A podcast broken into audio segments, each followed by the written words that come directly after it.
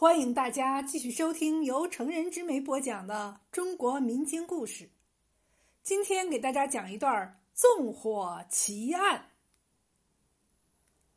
唐太宗年间，有一回洛阳城搞了一次庙会。那一天街上熙熙攘攘，好不热闹。中午时分，突然不远处人声喧哗，还传来了一阵阵的呼救声。据说是几间铺子着火了，官府的人很快赶来，抓了六个纵火的。被抓的六人中，一个是屠户，一个是庄稼人，一个是书生，一个小货郎，一个江湖郎中，还有个茶商。六人被关到牢房里，都害怕不已。只有那书生一脸正气，虽然文质彬彬的，脸上却没有一丝惧意。当天晚上，一个长得凶巴巴的官差来到了监房前，把六份饭递到里面。饭菜非常丰盛，有鱼有肉，还有酒呢。这倒是奇怪了，牢房里哪能吃的这么好啊？牢房的日子这么好过，大家都来吃官司了。那个茶商见过世面，他一瞅，眉头拧成疙瘩，问官差。官爷，不对呀，给我们的饭食怎么这般丰盛？外面的官差一撇嘴，鼻子里哼了一声：“哼，为什么饭菜这么丰盛？因为这是断头酒，你们马上要被处斩了。”这话一说，众人全都吓坏了，腿发软，眼发晕，还有人尿了裤子。可死到临头，还有啥法子呀？等官差走了。众人想到要死也不能当饿死鬼呀，只得含着泪把饭菜扒拉到碗里，一边哭一边吃。过了一会儿，那个官差又来了，表情很是怪异。他走到监房前说：“一二三四五六，你们一共六人。京兆府大人说，六这个数太顺，你们结成伴到阎王那里可能会闹事儿。”思来想去，大人说要杀五个，留一个。六人一听，面面相觑，留一个，真的会有一个幸运的人活下来？这念头一起，几个人立刻拥到那官差面前，争相求起情来。每人说了一大堆自己应该活下来的理由，只有那书生面色坦然，什么也没说，没有半点怯色。官差听了，没理他们。一摆手，两个狱卒抬来一张小桌子，上面放了一叠一尺见方的白纸，一把毛笔，还有研好的墨水。几个人正面面相觑，官差干咳了一声，说：“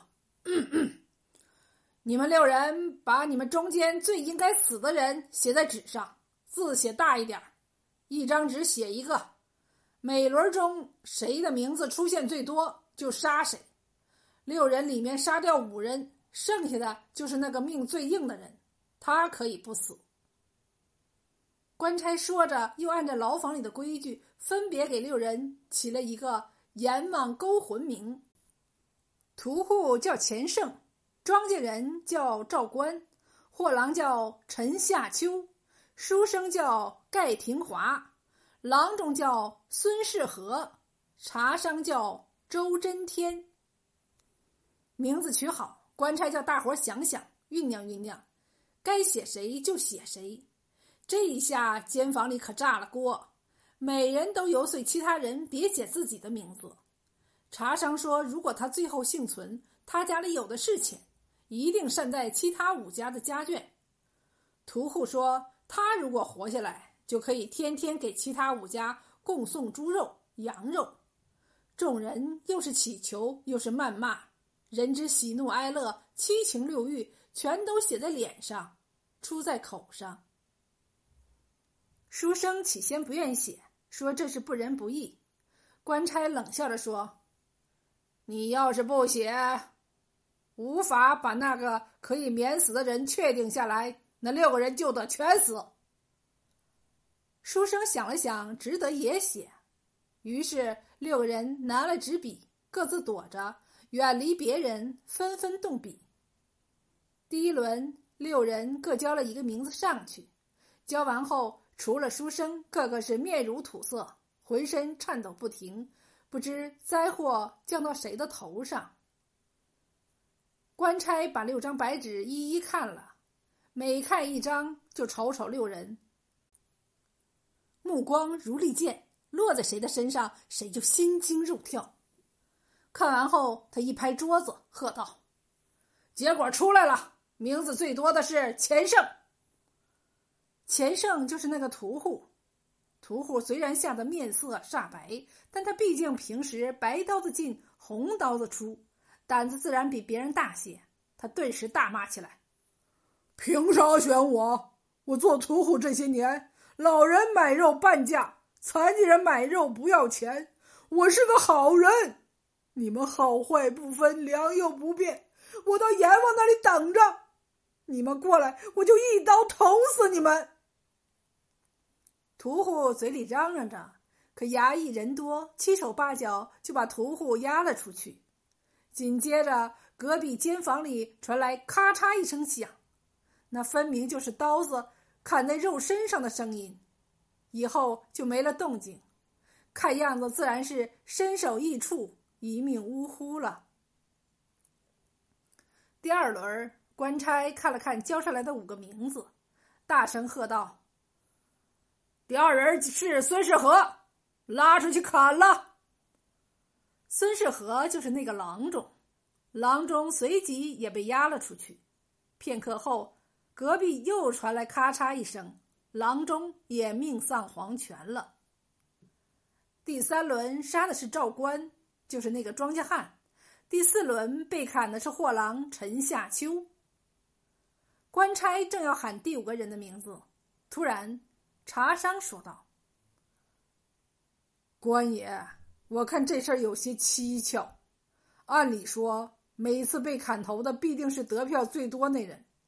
我第一次交上去的名字是赵官，你砍的是屠户钱胜；我第二次交的名字是陈夏秋，你砍的是郎中孙世和。如此看来，被砍头的……”好像未必是得票最多的，我想其他人或许会和我有相同的疑虑吧。官差听罢，十分恼怒，牙根子咬得咯吱咯吱响。你啰嗦什么？要你死你就得死，不死也得死。来人，把周真天砍了。周真天就是那茶商，茶商一拖出去，五人就全都毙命了。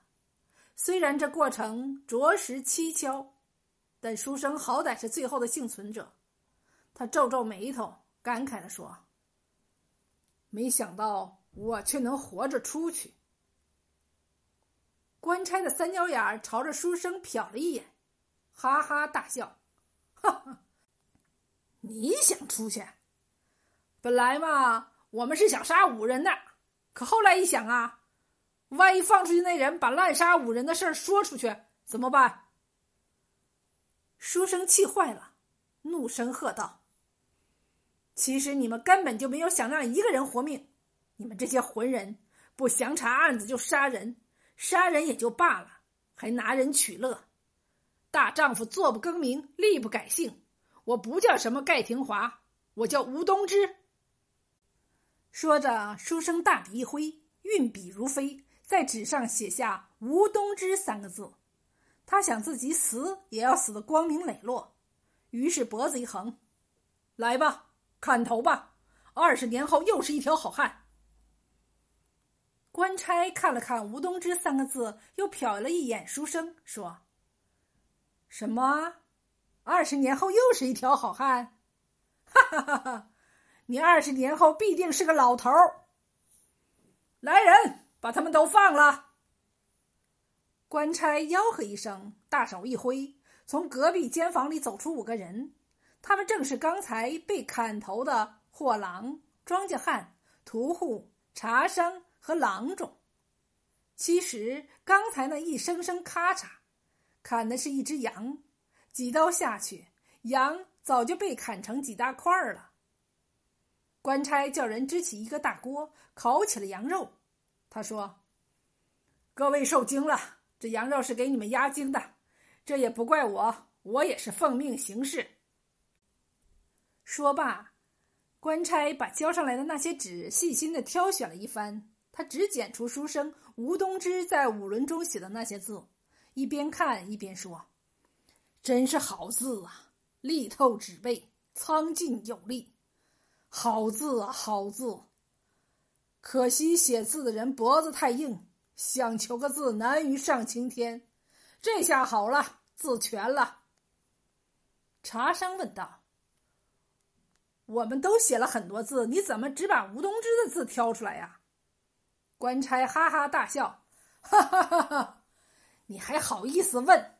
你们写的字儿都跟狗爬的一样，难看极了，谁要你们的字啊？官差说着，把吴东之写的那些字排成一行，大声念道：“贞观盛世，天下和。”吴东之，原来。唐太宗酷爱字画，知道吴东之书法了得，可派去求字的人都碰壁而归。要想让这个倔强的书生写一句赞美的话，简直是难上加难。皇帝不开心，身边的人急了，思来想去，于是就想出个火灾砍人的法子，给几个人取了特定的名字，里面含有太宗皇帝想要的那几个字。而贞观正是当时的年号。到了这时，众人才明白怎么回事。屠户咧着嘴笑了：“俺说呢，俺又不叫钱胜，原来你只是想要个圣字。”茶商大笑，数了起屠户来：“谁想要你的字啊？人家要的是东芝兄弟的字。”吴东芝自然也全明白了。怪不得他们每次砍的都是他写下名字的人，他恨恨地说：“为一句美言不惜纵火涂炭百姓，何等昏庸？”官差走上前来，笑嘻嘻地说：“吴先生，这您可就误会了。您不知道，我们纵火是假，求字是真呐。”官差拍拍手，走进来几个满脸全抹着炭灰的狱卒。官差说。你瞧瞧，你们在庙会上看的浓烟滚滚，其实就是他们在灶头里扇出来的。要不动点脑筋呐，哪能请得动您的大驾呢？一屋人听了，都哈哈大笑起来。这时羊肉也熟了。